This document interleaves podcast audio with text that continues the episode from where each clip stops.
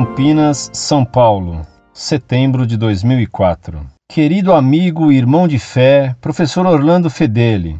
Sou um católico apostólico romano praticante e sem movimentos, e muito angustiado com os erros que ocorrem dentro da igreja. Sou da cidade de Campinas e na última terça-feira fui falar com o bispo de minha diocese, que é muito simpático, acolhedor, sorridente e caridoso e, acima de tudo, muito humilde.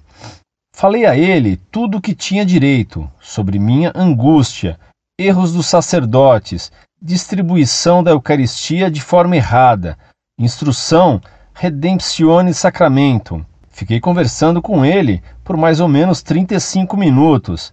Ele ouviu tudo e me disse que todos os padres da diocese estão alertados para não cometerem erros nas missas e pediu para que eu denunciasse os erros que encontrasse. Fui pedir a ele para que se estudassem nas paróquias da diocese a instrução do Papa de 23 de 4 de 2004. Ele me disse que acabara de sair de uma reunião com os padres pedindo que se abrisse em suas paróquias o momento de formação litúrgica, bíblica e dos documentos do Papa. Ele disse que os padres, ensinando os leigos, aprenderiam junto. Achei ótimo. Escrevo para tirar algumas dúvidas. Sei um pouco o que é, mas quero um pouco mais claro. Por isso vou ser humilde e te pergunto como se fosse um ignorante total. Vou ser rápido, objetivo, simples e claro. Gostaria de resposta com palavras simples, claras e objetivas. Primeiro, Deus é imanente ou transcendente? Segundo, Deus é imanente e transcendente? Terceiro, o que é imanência ou imanente? O que é isso? Seja claro. Quarto, o que é transcendente ou transcendência? Quinto, o que é deísmo?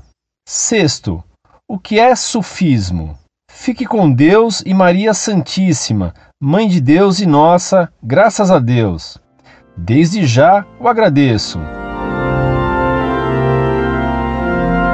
Muito prezado, salve Maria. Muito lhe agradeço a informação que você me dá sobre sua conversa com o novo arcebispo de Campinas e do que ele lhe disse. É muito bom saber que ele quer combater os abusos na missa nova e mais ainda, que ele pede que se denunciem a ele os abusos que forem conhecidos. Se todos os abusos forem denunciados, temo que o novo arcebispo será soterrado por cartas. Deus queira que o novo arcebispo cumpra o que ele lhe disse. Rezemos pelo novo antístete de Campinas. Passo a responder objetivamente suas perguntas. Primeira, Deus é transcendente. Isso significa que Deus é ser infinitamente acima de todo ser criado. Segunda, a palavra imanente pode ter dois sentidos diversos. A. Sentido mais corrente. Imanente é aquilo que é substancialmente parte de um ser.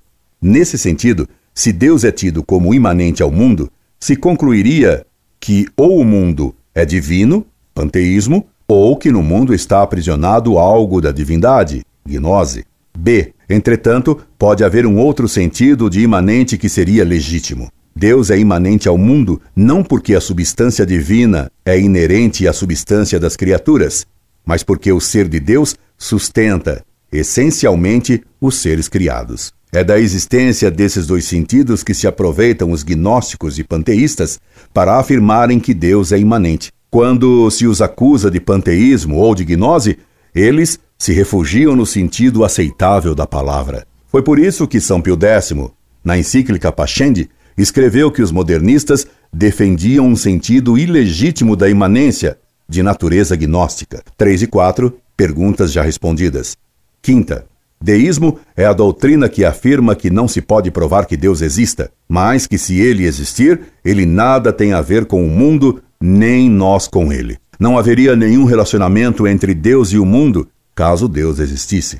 Sexta, o sufismo é uma doutrina gnóstica do Islã xiita, Embora haja sufis no Islã comum ou sunita, ele existe mais autenticamente no xiismo, porque o sufismo é uma doutrina mística nascida no xiismo. Para mais detalhes, ver meu trabalho sobre os elementos messiânicos na seita ismaelita de Alamut, no site Monfort.